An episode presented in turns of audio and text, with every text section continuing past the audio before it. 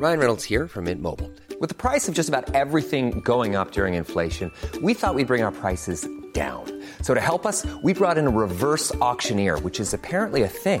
Mint Mobile unlimited premium wireless. Ready to get 30, 30, bit to get 30, bit to get 20, 20, 20, bit to get 20, 20, bit to get 15, 15, 15, 15 just 15 bucks a month. So, Give it a try at mintmobile.com slash switch.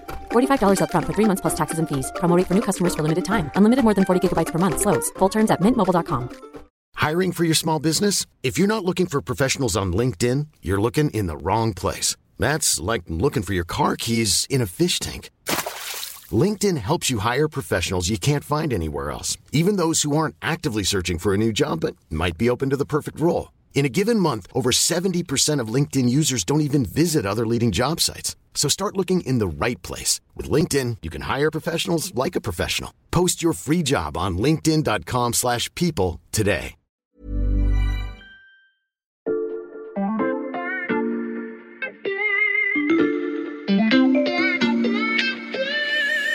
Manchin, pourquoi est-ce qu'il ne veut pas voter comme ses camarades démocrates? C'est un petit peu, non pas le dernier des Mohicans, mais le dernier des centristes. C'est un peu l'homme qui tient le sort des réformes de Joe Biden dans ses mains. Aux États-Unis, un seul sénateur vous manque et tout est arrêté.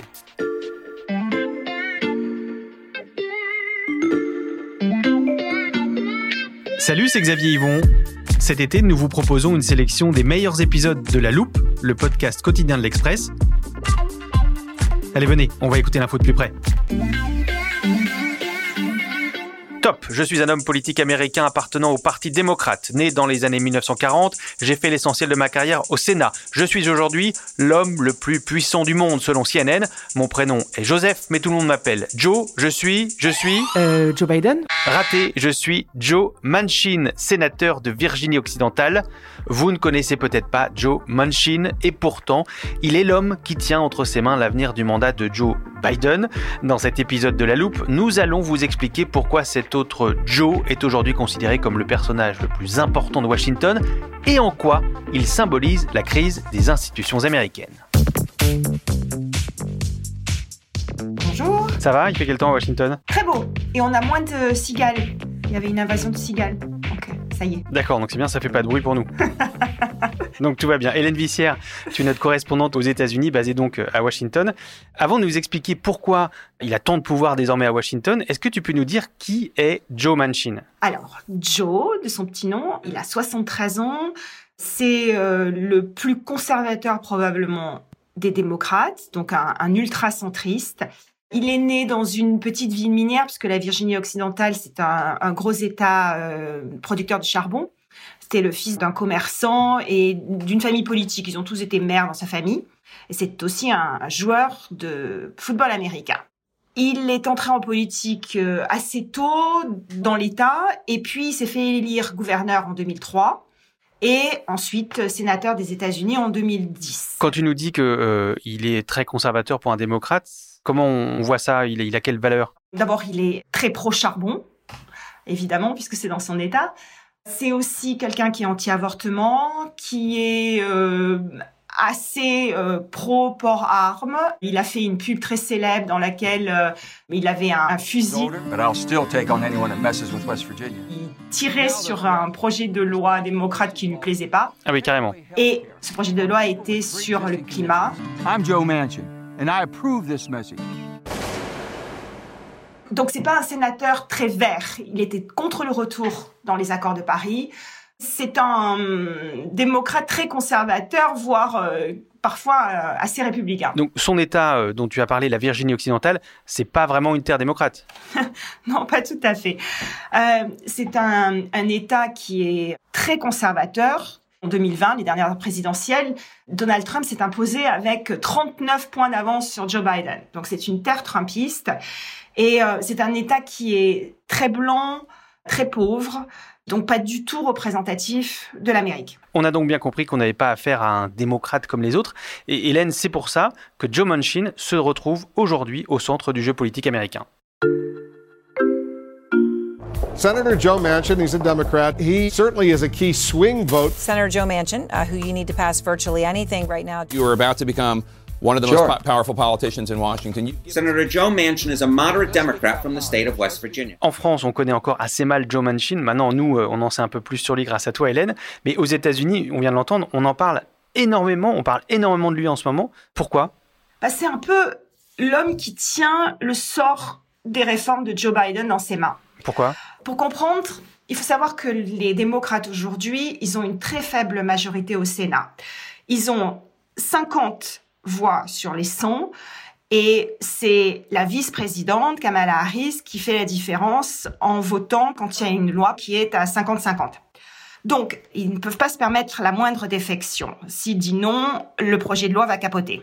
Joe Manchin en profite pour euh, quelque part un peu imposer sa volonté et faire euh, voter des amendements en sa faveur, puisque s'il euh, refuse de voter une loi, il n'y a aucune chance qu'elle soit euh, promulguée. Oui, et on sait, un seul sénateur vous manque et tout est arrêté. Aux États-Unis, euh, le Sénat, c'est la chambre la plus importante. hein. Sans le Sénat, aucune loi, aucune réforme ne passe. On se souvient d'ailleurs euh, de la fin du mandat de Barack Obama euh, avec un Sénat républicain. Alors, quelle réforme Joe Manchin a-t-il pour l'instant bloqué ou est-il en train d'empêcher?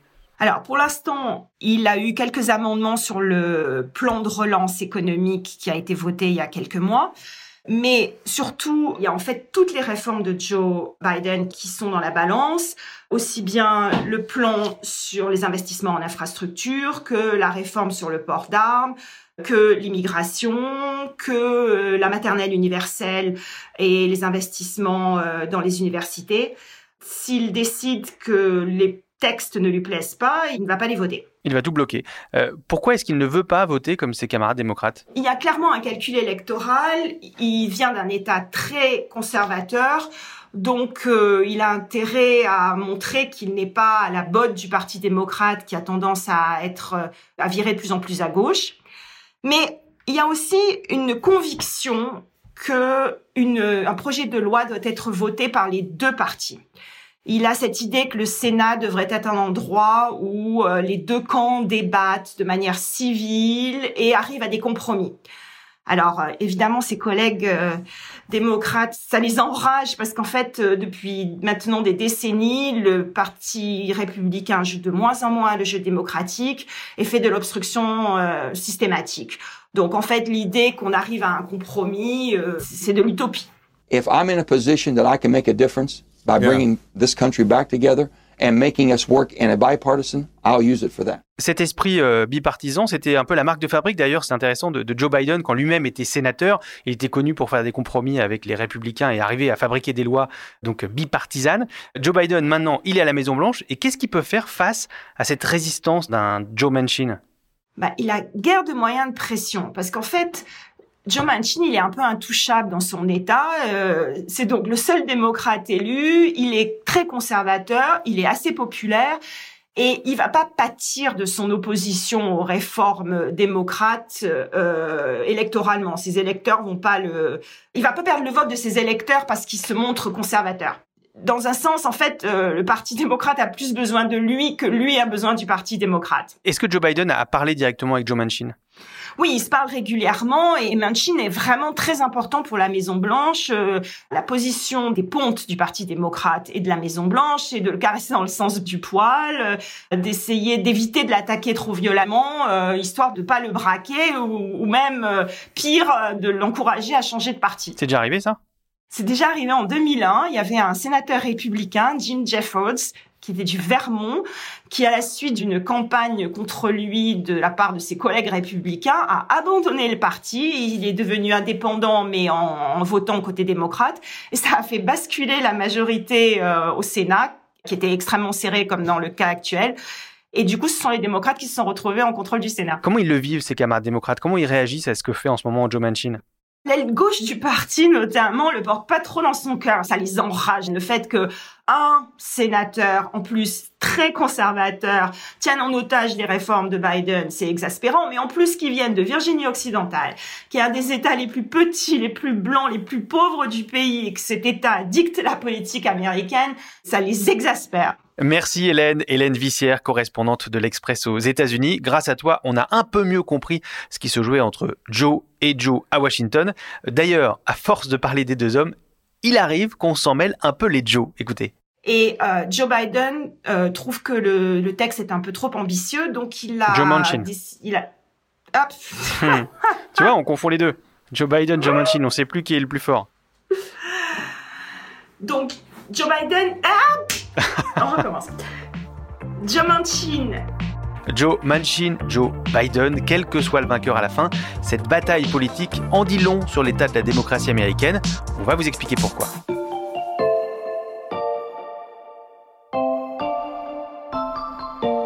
Pour continuer à comprendre ce qui se passe à Washington, on a fait appel à Corentin Célin. Il est historien, spécialiste des États-Unis et chroniqueur pour le site Les Jours. Et il disait ceci sur France Culture dès décembre dernier ce n'est pas une majorité et qui obligera en particulier les démocrates à faire grande attention à un sénateur de leur rang, euh, le sénateur euh, Joe Manchin euh, de Virginie occidentale. Attention donc à Joe Manchin, Corentin Célin, de voir un seul sénateur tenir entre ses mains l'avenir de tout le pays du mandat de Joe Biden. Ça dit quoi sur les institutions américaines? On voit bien qu'il y a une crise sur le fonctionnement du Sénat qui a longtemps été, du moins se plaisait-il à le croire, une institution de compromis, une institution de consensus. Et euh, durant la dernière décennie déjà, ça s'est perdu. Ça s'est perdu pourquoi? Premièrement, à partir de 2009-2010, euh, une radicalisation à droite euh, des conservateurs républicains, avec, on s'en souvient, le Tea Party, la vague des Tea Party lors des élections de 2010, l'élection de Trump en 2016, qui a durci à droite les républicains du Sénat, évidemment, qui a rendu de plus en plus difficile euh, la recherche de compromis. On peut noter, c'est moins marqué, mais c'est en cours également, la même poussée vers la gauche des sénateurs euh, démocrates. Et de ce point de vue, Manchin semble un vestige de l'époque révolue, puisque c'est un petit peu, non pas le dernier des Mohicans, mais le dernier des centristes. C'est-à-dire euh, que euh, élu démocrate d'un État conservateur, il doit donc chercher en permanence des, ponts avec les républicains, sauf que euh, le pont ne mène nulle part, puisque en face, chez les républicains conservateurs, il n'a plus vraiment d'homologue capable de voter pour euh, Biden ou au moins pour une partie de l'agenda de Biden. Donc il y a Manchin et puis euh, il est au milieu de deux blocs euh, fracturés, les démocrates, les républicains, puisque les institutions dont on vient de parler, le Sénat notamment, ont été pensées pour favoriser les compromis. Comment on fait quand il y a désormais une telle polarisation entre les démocrates et les républicains et, et plus de dialogue possible? On a un point de blocage dans la Constitution, c'est-à-dire que la Constitution a sanctuarisé les deux sénateurs. Donc, de ce point de vue-là, c'est totalement bloqué. Corentin Célin, il faut rappeler euh, cette règle, hein, que chaque État américain est représenté par deux sénateurs, quelle que soit sa population. Hein. C'est-à-dire, autant la Californie démocrate, ultra-progressiste, qui a 40 millions d'habitants, a deux sénateurs, mais le Wyoming, qui a 66 fois moins d'habitants, a aussi deux sénateurs. Hein. Il faut bien rappeler ça. Donc, il y a une disproportion de représentation. Le problème, c'est que l'article 5 de la Constitution met euh, une barrière quasi infranchissable. Toute réforme directe du Sénat paraît aujourd'hui impensable. Certains démocrates avancent une autre solution assez radicale, euh, ce serait de créer des nouveaux États, donc de nouveaux sénateurs, et notamment en donnant le statut d'État à la capitale fédérale, Washington, D.C. Should Washington, D.C. become a state? Tomorrow, the House is voting on a statehood bill for the first time Les républicains sont vent debout contre le statut d'État de Washington, D.C., de la capitale fédérale, parce qu'ils ont bien compris que cela signifierait donner deux sénateurs supplémentaires aux démocrates. Hein. On rappellera que à Washington, D.C., Biden a fait 89% euh, des voix et que les républicains n'existent plus là-bas, que sous forme de traces. Donc, euh, on sait bien que Washington, D.C. État, ça veut dire deux sénateurs démocrates supplémentaires. Vous l'avez dit, Joe Manchin, c'est un vestige d'une époque qui n'existe plus, une anomalie. On essaye de, de voir ensemble quelle pourrait être euh, l'évolution des institutions américaines. Alors, euh, changer les règles du Sénat, euh, c'est compliqué. changer l'attribution du nombre de sénateurs, c'est impossible. Rajouter des États, ça paraît extrêmement compliqué. quelle évolution on peut voir dans le paysage politique américain dans, dans les années à venir?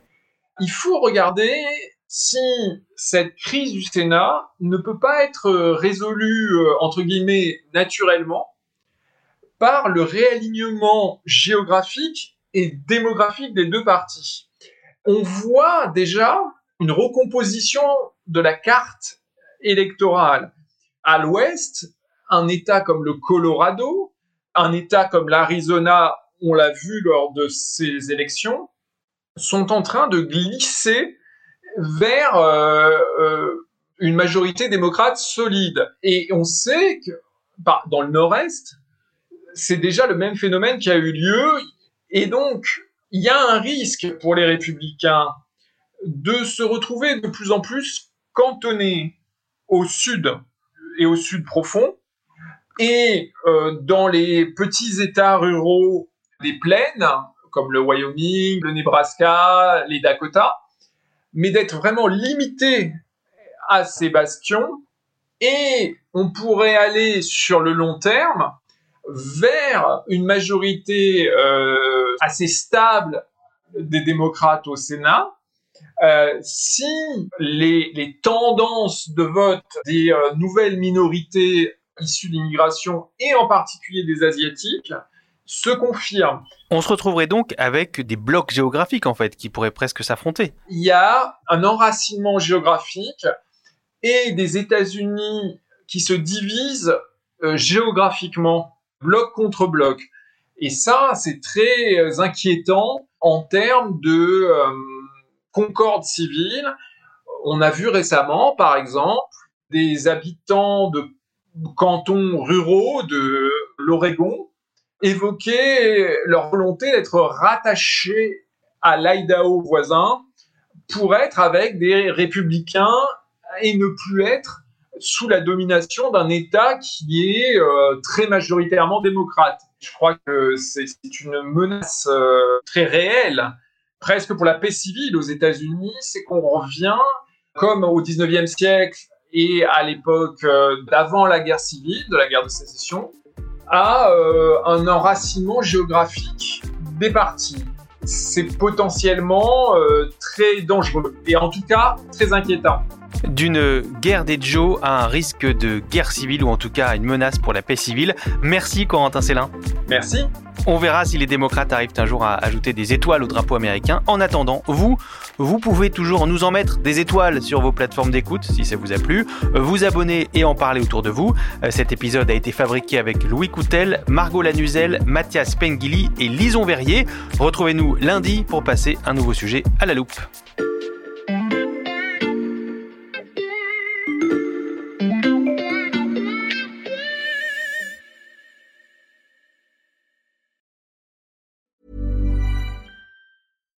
When you make decisions for your company, you look for the no-brainers. And if you have a lot of mailing to do, stamps.com is the ultimate no-brainer. It streamlines your processes to make your business more efficient, which makes you less busy. Mail checks, invoices, legal documents, and everything you need to keep your business running with stamps.com.